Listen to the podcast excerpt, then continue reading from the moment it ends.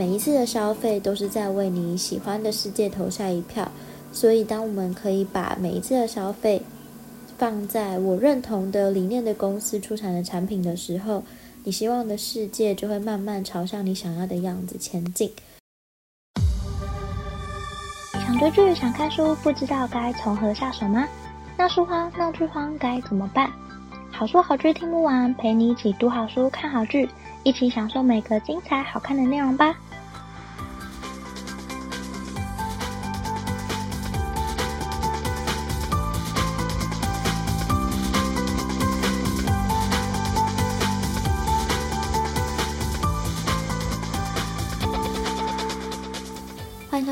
书好剧听不完，陪你一起读好书、看好剧。大家好，我是 Jenny。今天要跟大家介绍的这本书，是我最近看过觉得很感动的一本书，叫做《做一件只有你能做的事》。这本书是现在很成功的企业鲜乳坊的创办故事。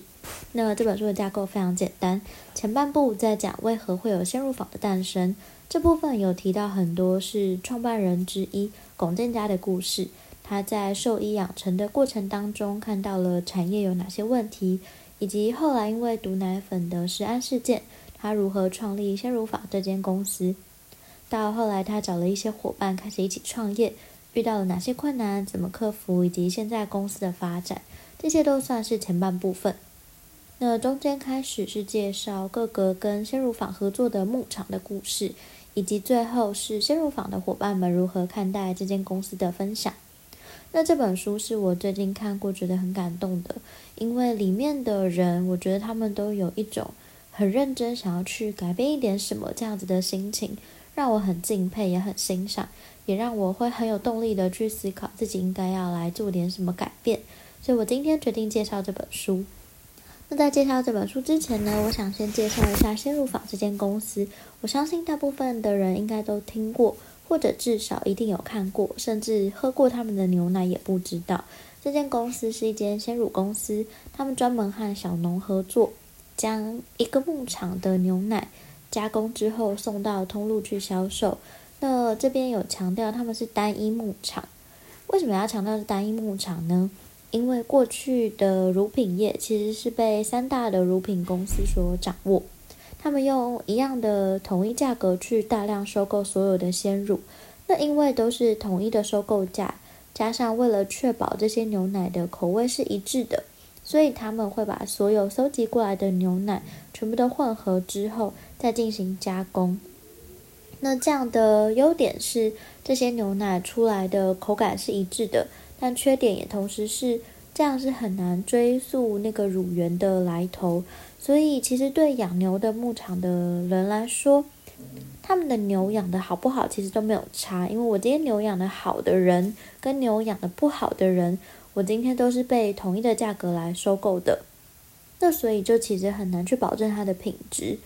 那后来，自从发生了毒奶粉事件，鲜乳坊的创办人龚建家他就觉得这样不行，于是就自己发起了一个自己的牛奶自己救的募资活动。开启了鲜乳坊这间公司颠覆整个乳品业的奇幻旅程。那为什么龚店家他对牛奶这件事这么关注呢？因为事实上他是一名专门治疗大动物的兽医，他也是以服务乳牛为主，在全台各个牧场担任巡回的兽医师。那他自己身为在乳品业最前线的一个人，他其实看到了整个产业的问题还有困境。也看到了很多很用心经营牧场的主人，却被整个产业这样不公平的对待。他内心有很多想要改变的地方。就在这个嗯、呃、自己的牛奶自己做的募资活动里面，鲜乳坊这间公司募资到的金额是当时整个募资平台里面史无前例的成功。那当时他们拿了一笔资金，就开了这个鲜乳坊这间公司，开始为这些募资者来送牛奶。那这就是鲜乳坊成立的一个起源。那鲜乳坊这间公司，他们所主打的其实是兽医把关，还有单一乳源这两个重点。他们和市售的鲜奶其实是非常不同的，因为单一乳源意味着他们必须在和每一个牧场合作的时候，都必须要找一个专门来加工的加工厂进行处理。那和越多的牧场合作，就意味着他们必须要有越来越多专门的加工厂。来进行合作，才可以把这些都是单一乳源的鲜乳送到各个的通路去销售。那这和市售的鲜乳是混合乳源的完全不同。而鲜乳坊一开始走的是那种家庭订户，一开始也只有广店家找来的几个朋友，然后开始来负责配送。那当时其实是人手不足，订单又很多，整个很混乱的情况之下，他们每天都手忙脚乱，然后要配送的牛奶就已经很多了。然后单子也很多，所以大家忙得半死，没时间休息之外，还很容易出错，导致在配送的过程之后发生了更多问题。所以前期整个公司是有很多的状况是在发生的，每天都在救火，然后大家也都睡不饱。那后来越来越多的伙伴加入这间公司之后，才开始慢慢改善整个公司的营运。那当时他们除了家庭配送之外，后来也和越来越多的通路进行不同的合作，然后也找到更多有相同理念的牧场一起来合作。所以，如果你有在买鲜乳坊的牛奶的话，你会发现他们的包装上都会写上不同的牧场，就是因为他们是单一乳源，他们把不同的牧场的鲜乳送到不同的通路进行贩售，而且不止贩售，他们也会和店家合作。像是你不只可以在超商看到鲜乳坊某一个牧场的鲜乳，你也可以在买咖啡的时候发现有些店家使用鲜乳坊的鲜奶加进去，像是路易莎就有和鲜乳坊合作，或者是有很多手摇的饮料店也有和鲜乳坊进货，在要加入鲜奶的产品里面加鲜乳坊的牛奶。那除了他们跟越来越多的通路还有牧场合作之外，他们也试着在解决整个产业的问题。像是冬天其实是牛奶的盛产期，可是冬天却是鲜乳最淡季的时候，所以为了不浪费那些牛奶，他们在冬天的时候会和商家可能进行合作，像是鲜乳季，例如买什么有加牛奶的饮料，可能会有特别的活动，例如什么鲜奶茶啊这些，为了就是让冬天盛产的那些牛奶不要被浪费。那整本书呢，除了在讲陷入坊的成立故事之外，其实也有提到很多创办人龚店家的人生故事，以及后来提到的另外两位创办人他们是如何加入这个团队的，还有他们三个如何进行分工。那因为他们三个都挂创办人的名字，所以他们其实没有一个所谓的老板在管理这间公司，这也成了一个他们遇到的一个状况，就是。他们三个都是创办人，没有人想当老板的情况之下，这间公司应该要怎么管理？那中间有一度提到和鲜乳坊合作的这些牧场，这些牧场主人的故事，他们对待牛的用心程度其实很难想象，甚至做得比牛还要像牛。这样的坚持，我认为很像日本的职人精神，也让他们的用心其实相对反映在他们出产的牛奶上面。这些牛奶被鲜乳坊用比较高的市价来收购，并且用坚持的单一乳源的方式送达消费者的手中或者不同的通路。所以，如果你想要喝片鲜乳坊的鲜奶的话，你其实要跑很多不同的地方，要跑各种通路才喝得到。而且，每一间牧场的鲜乳喝下去味道真的不一样。这是我在以前喝大品牌鲜乳的时候，其实我完全没想过的。所以我在看完这本书的时候，就立刻冲去全家买了一小瓶鲜乳坊的鲜奶。和全家合作的鲜奶是嘉明牧场的鲜奶，他们主打清爽。我喝下去一口，真的觉得哇，它跟以前的喝过的牛奶比起来，味道真的比较清爽，而且很好喝。那这本书的最后一段，它其实是在介绍在鲜乳坊里面工作的人他们的想法。我很多时候其实是被这样的理念或者是想法所感动，无论是创办鲜乳坊的三位创办人如何坚持这样子的理念的公司的一个想法，以及在牧场端用心经营乳牛的那些牧场主人的心态的故事，以及最后愿意为了这个理想而一起奋斗的来加入鲜乳坊这个家庭的人的故事。其实大部分都是被这些人的心情所感动，尤其是他们为了一个理想的世界而来到这里一起奋斗的故事，真的很让我着迷。我也被他们建构出来的世界所感动，会不断的去思考我能为这个世界做什么。也像是书里面有提到，龚建家他很喜欢一段艾玛华森在演讲里面提到的内容。他当时说：“If not me, who? If not now, when?” 翻成中文其实很简单，就是如果不是我，那会是谁？如果不是现在，那是什么时候？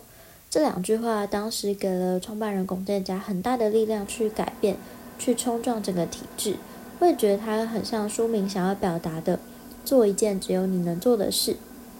那我了解这句话让人压力很大，就是我们或许都没有办法去想到自己能做到什么，唯一一个只有自己能做到的事情。可是我们可能可以从很微小的地方开始。书里面有提到一个概念，我觉得非常重要，也是我自己觉得我可以从做这件事来开始改变我想要的世界。他说，每一次的消费都是在为你喜欢的世界投下一票，所以当我们可以把每一次的消费。放在我认同的理念的公司出产的产品的时候，你希望的世界就会慢慢朝向你想要的样子前进。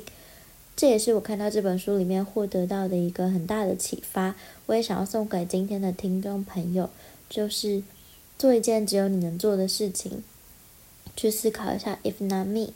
who? If not now, when?” 以及第二个概念就是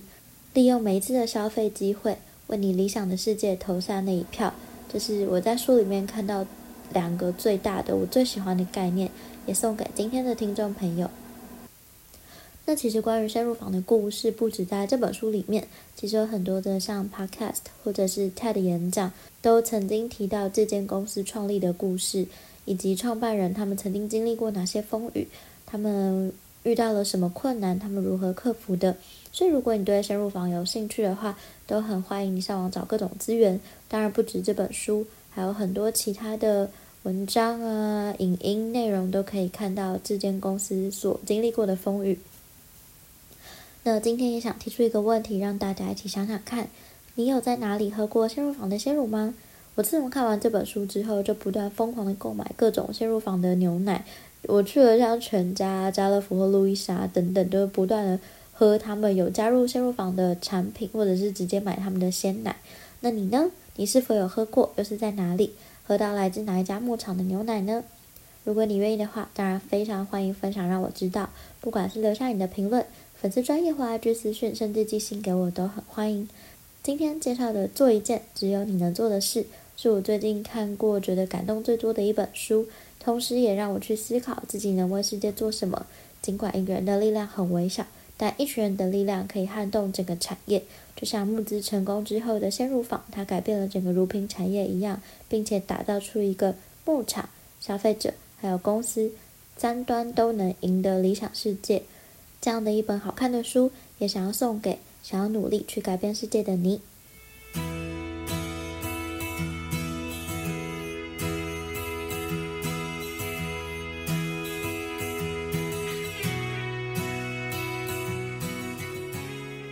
望你会喜欢今天的分享，也欢迎多多帮我分享给你可能喜欢的朋友。如果你正在收听这一集，欢迎截图分享在你的脸书或 IG Story，并 tag 好书好剧听不完 IG 账号。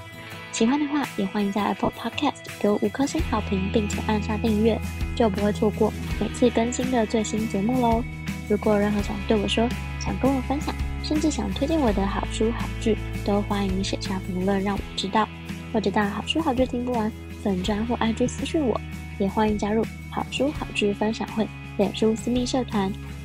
会有我或其他成员近期看的好书好剧分享，不定期也会有社团限定活动可以参加哦。有兴趣的话，欢迎上脸书搜寻好书好剧分享会，很欢迎你一起加入。